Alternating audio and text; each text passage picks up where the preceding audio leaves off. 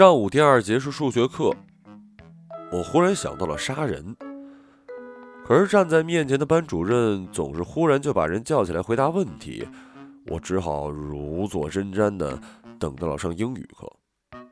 班上超过一半的人都在昏昏欲睡，矮胖的英语老师斜倚着缩在讲台的后面，小声讲着月考卷。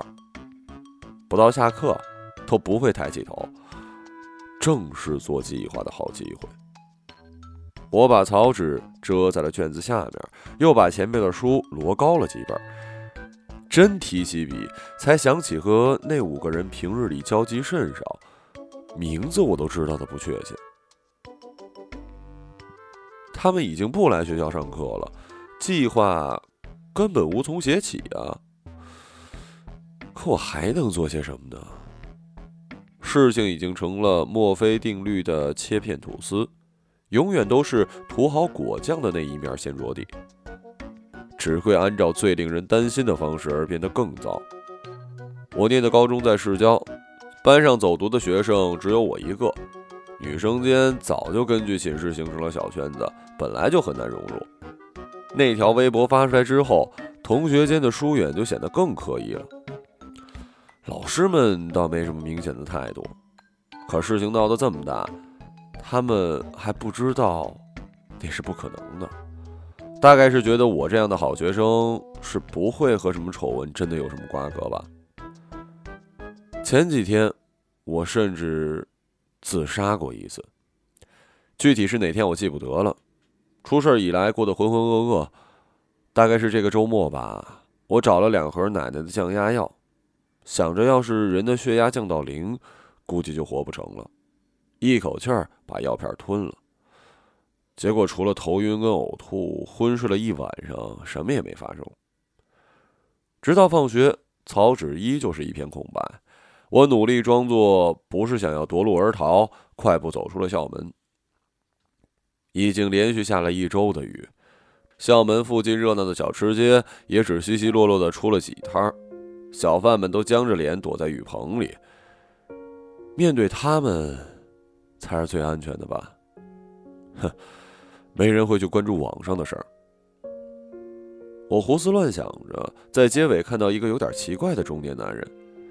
一开始我以为他是炒年糕的摊主，走近了才发现，他只是穿着藏蓝色的工装，站得离摊位有点近而已。他定定地盯着我，皱着眉头，说不清神情到底是什么。就在快要和他迎面走过的一瞬间，我忽然认出了他是谁。在网上的新闻配图里，他也是这样皱着眉，恐惧、错愕压得头皮发麻。是该往家跑，还是赶紧往学校里跑更安全啊？是该装作什么都不知道，还是马上站住？这些问题一股脑的挤进我的脑子。可是我只是很滑稽的想到。莫非的那片面包，终于落地了。因我而死的那个女生爸爸找我来报仇了。出事那天毫无征兆，事实上本来就是我上高中以来最开心的一天。公布了月考成绩，我考了年级第十，完全是我发挥的极限，总分刚好超过我斜后方的胡啸天五十分。按照之前的打赌，他输了我一顿饭。因为同是语文课代表，我和胡啸天有时会一起去教研室取卷子。我不太好意思主动闲聊，更害怕他会觉得我无聊，所以多半是紧张的等他先说话。好在因为我是走读生，要说的话题呢，总还是有的。最开始，我和胡啸天几乎没说过几句话，拿着卷子在走廊里也就错开半个身儿。他走得快些，我就在后面不出声的跟着，视线。经过了打开的铝合金窗，反射出影子的消防栓，楼梯口的储物柜，再好像漫不经心地落在他的身上。运动鞋总是很干净，带一块大大的黑色卡西欧腕表，把卷子搭在左胳膊上，随着脚步，从晃动的短袖口露出一截没被晒到的皮肤。有天，他把手插在了校服裤袋里。我正有点好奇的低头看着他，突然脚步一缓，怕我让到他旁边走。哎，小姐，你能不能帮我个忙啊？嗯，隐隐觉得他在看着我，却不敢扭头向他那边确认。能不能帮我把移动电源带回去充电呀？学校规定是不让带手机的，整座学校寝室插座干脆不供电，就算有充电宝，手机也就最多撑上三天就没电。原来是这么简单的事儿啊！我松了口气，正要答应，胡啸天又赶紧说：“放心，我肯定保密，就咱俩知道，要不然啊，你回家估计得背好几十个呢。”然后就和想象里演练过多次的一样。我把头转向他，露出一个近似于熟惹的笑，把手伸到胡乔天身边。他瞪大眼睛愣了一下，随后也笑了起来，迅速的四下看了看，然后从口袋里拿出移动电源递给了我。学校每两周放一次假，十二天里我大概要帮胡啸天充五次电，加上他比看起来好接触的多，我们才真正熟悉起来。我的成绩呢，比胡啸天稍微好一些。但是要高出五十分还是很难的，狠狠地背了半个月的书，加上运气比较好，又押对了几道题，居然真的刚刚好踩线。在我犹豫怎么提醒他才显得不刻意时，他已经发来消息：“等周五中午放假去湖滨银泰怎么样？”我试了一晚上，最后选了一件没穿过的无袖衬衫。小领口，袖口缀有细碎简单的花边，样子柔和又安静，就是衣料太皱了。结果整个周五我都僵直的坐着，生怕靠着椅背会弄皱了衣服。一走出学校，就赶紧把罩在外面的校服给脱了下来。我急着搭地铁，急着好和吴啸天在湖滨银泰汇合，就抄了近路，横穿学校北面一座建到一半就搁置的写字楼。我刚跑进去，就听见了吵架声。楼道里有一些潮湿，声音虽然刺耳，可含糊的听不清具体的内容。我一心想着越快赶到地铁站越好，也就没留心。直到马上到出口的时候，从拐角走出一高个女生。她面向我，站在原地没动。乔琪，你干什么？我没想到会在这儿遇见陈楠。因为学校里很少遇见她的，她是我分班前的同学，那种通常意义上的太妹，头发剪得和男生一样短，身上总是带着烟。她有着和她如出一辙的小圈子，班上的女生像是达成了某种无声的协议，自动和陈楠们保持着距离。不过我倒是对陈楠的印象还不差，有次路过收发室，忽然听到有人叫我名字，回头就发现是他在冲我晃一个快递包。你的，虽说只是件小事儿，可我第一次察觉到，他和我身边的同学也不是完全不同。我指了指门口，想告诉他我是赶紧到地铁站，凑巧路过。没等开口，他像是忽然发了火，挥着手爆出一句粗口：“赶紧他妈走！”后来我很多次试图要回忆那天的细节。比如我头一次拨通了胡啸天的电话，他对我说了什么？比如我们在购物中心的地下一层碰头，他穿过人群向我走来，脸上是不是带着笑？但是总是在我迈出写字楼的那一瞬间，戛然而止。罪人是没资格快乐的。其实我很早就看到了那条微博，不过只是匆匆扫了一眼。勉强注意到事情好像就发生在杭州，后来事情越闹越大，第一批到学校闹事的人出现之后，我才把微博找出来，点开视频看了一遍。虽然已经知道了大概内容，可是看到视频我还是呆住了。这要比想象中还要恶劣的很多。一个穿着同校校服的女生跪在水泥地上，脸颊通红，一言不发地低着头，周围站着几个女生，轮流上前拼命抽她耳光。就算耳机里传来骂声尖利又嘈杂，还是能清晰的听见甩巴掌的声音。打人的人因为用力太大，几乎站不稳。视频将近有四分钟，我只看了不到三十秒就不想看了。十多万的转载，几万条的评论，高赞被顶到前面的热评里，有人已经把我们学校的名字、地址都列了出来，有人煞有介事地说自己是某某地的观光团，号召大家一起人肉那几个小婊子。还有一大批人，传了几张莫名其妙、赤膊上身的自拍，说自己是什么地方人，已经准备好来杭州强奸这些烂货。剩下的，通篇都是生殖器的咒骂。被打的女孩和我不同班，大概是不同的楼层，所以完全没有印象。可是我忍不住由衷的替他感到了恐惧。这样的微博评论，他看见会觉得解恨吗？毕竟，视频每转发一次，每播放一次，他都要被迫再被殴打一次，当着更多的陌生的、自以为正义的人被欺凌侮辱一次。所谓曝光校园暴力，最终成了一场歇斯底里的狂欢，随便什么人都可以借题发挥。有人干脆配上了截图，把打人女生的名字都列了出来。尽管万分的不想承认。可是我看见了陈楠。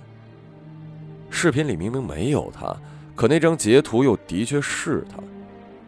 高个子、短头发，手里还拿着烟。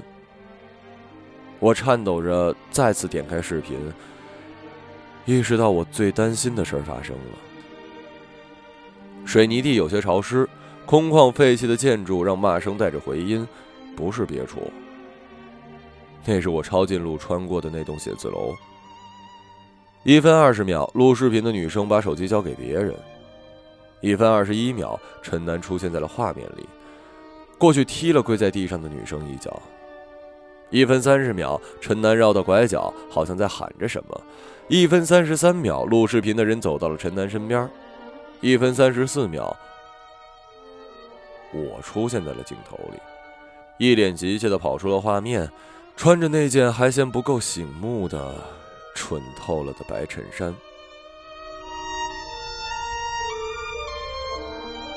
如果当时我知道发生了什么，会有勇气停下来吗？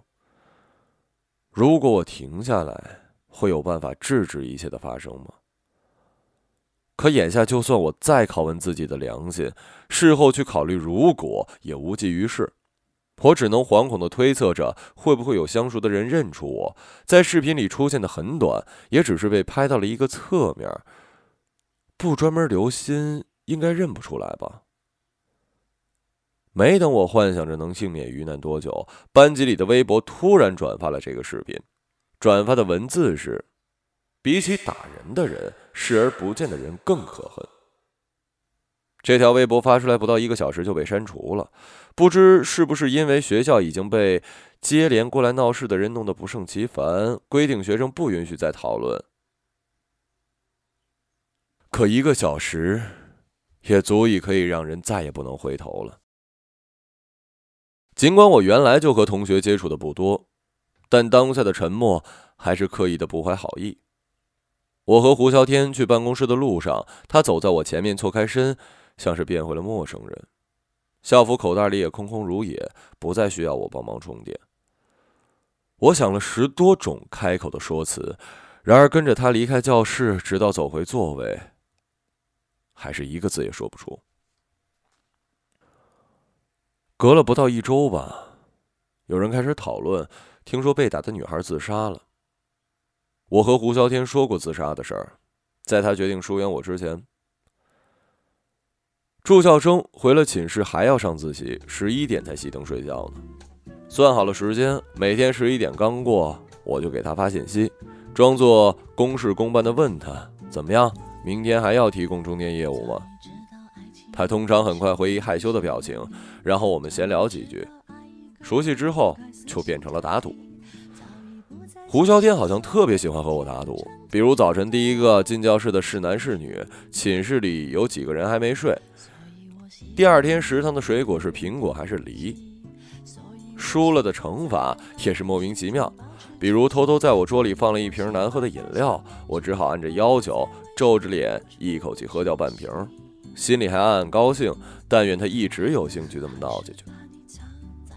我过生日那天，差不多从放学就盼着时间快点过，不到十一点，胡啸天发来消息，只是内容不是我期待的生日快乐。而是得意地说：“小吉子，别忘了跟我打赌输了，你还欠我一个惩罚呢。”我有点沮丧，就问他要惩罚什么。说个我不知道的，你的秘密吧。我拿着手机，一下子从床上坐了起来，把这句话反反复复的看了好几遍，又重新往床上一躺，紧张的只想打滚。难道我期待的生日惊喜是他要向我告白吗？结果我在床上，一只手握着手机，一只手捂着嘴巴，来回翻腾了几圈，也没有攒够足够的勇气打下一句：“我非常非常非常喜欢你。”我倒是真的给他讲了个秘密，不光他不知道，我也没和任何人提起过。大概五年前吧，我的一个姓陈的小学同学自杀了。他生前是班上甚至年级里都有名的讨厌鬼，成绩很差，欺负女生，还故意做一些怪相，往手上吐口水，又揉来揉去，根本就没有人愿意靠近他。偏巧他和我住在同一个部队大院。他爸爸妈妈都是脾气很暴躁的军人，几乎天天吵架，也常常动手。而难得可以和平共处的时候，就是一起教训儿子。他有时候请假，只有我知道，他是被打的出不了门了。小学快毕业的时候，他偷了家里的钱，自己去北京玩了一星期。回来之后，也许觉得躲不过，趁他爸还没有回家，打开煤气。等被发现送进医院，人就走了。他妈因为他的离家出走，当时气得生病，也躺在家里。抢救之后算是捡回一条命，可是因为缺氧，伤了脑子，下半身都瘫痪了。你是不是觉得特不可思议？我那个同学走的时候还不到十二岁，消息传出来之后，全班同学好像都忘记了他之前有多讨厌，骂他最凶的女班长哭得一塌糊涂。一直嫌弃他的班主任专门去了他的追悼会。有一天，我在大院里碰见他妈妈坐着轮椅在门口晒太阳，一百七十公分的人缩成一小块，说话也含糊不清，可还是拉着我说：“都怪他，不然孩子也不会走。”可是我始终没办法像别人那样，到现在也没有因为他掉过一滴眼泪，会觉得错愕、遗憾、可惜。最奇怪的是，我觉得很佩服，甚至羡慕他，因为在这件事情之前，我觉得死是一件特别困难、特别遥远的事儿。他走了以后，他犯过的所有过错都变得微不足道，所有原来被人觉得不可原谅的，通通被原谅。虽然眼泪可能只是时效性的，他很快会被忘记。我一口气儿的给胡啸天说完。我又担心他会不会把我当成怪人，时间久到我怀疑他是不是已经睡着了，他才迟迟的回过一条：“也不用太介意了，别管以后，那些人知道他走了的当下，原谅和后悔一定是真心的。睡吧，小旗子。”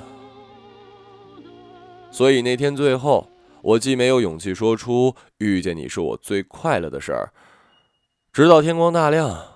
也没有等到期待中的生日快乐。雨变大了，我站在那女孩爸爸的斜前方，浑浑噩噩的把发生的事情想了一遍，身后的喧哗声像是涨潮一样慢慢的涌过来。我这才反应过来，双膝打颤的往学校里面跑，没了命的在放学的人群中逆流而上，一口气跑到了教学楼底，看到了胡啸天才停了下来。他斜挎着书包在人群里，明明面向着我，却故意把视线移到了一边惊慌变成了失望，我再也不想去揣测他的心思，也不想再给他找那些开脱的理由，径直走到他的跟前。为什么你不问问我？我不可能跟所有人解释，那天我真的不知情。可是你为什么不问我？我不想当众哭出来。可是只问了一句，眼眶就热了。胡啸天，你总跟我打各种赌，可是你没发现，就算我赢了，我也不说要怎么惩罚你吗？因为我不敢跟你提任何的要求，因为我以为告诉自己不对你抱任何期望，就永远不会失望。只要能和你一直来往下去，也没什么不好的。别人根本没见我穿过那件衣服，也不知道我去了那天的写字楼。视频里我出现了两秒钟都不到，我是该高兴吗？因为是你认出了我。可是你为什么不问问我？你有想过后果吗？你知道谁来找我了？我不敢眨眼，僵着脖子一动不动地盯着胡小天，盼着他转过头，生气地告诉我是我错了。是在冤枉他，是在胡言乱语，是在发疯，哪怕随便说点什么敷衍的理由也无所谓了，我才能保留最后一点点哭出来的尊严，央求他帮帮我，带我去那个还没有犯过错、不是这里的地方。可是众目睽睽，却知凿凿，胡啸天始终没有看向我，只是一言不发的在台阶上站着。然后连丝毫迟疑都没有的从我的身边经过，还会更糟糕吗？事已至此，我当真没什么可以挽回和失去的了，也就没什么好害怕的了。就连周围是不是有一些探究或者鄙夷的目光，都不太想去留意了。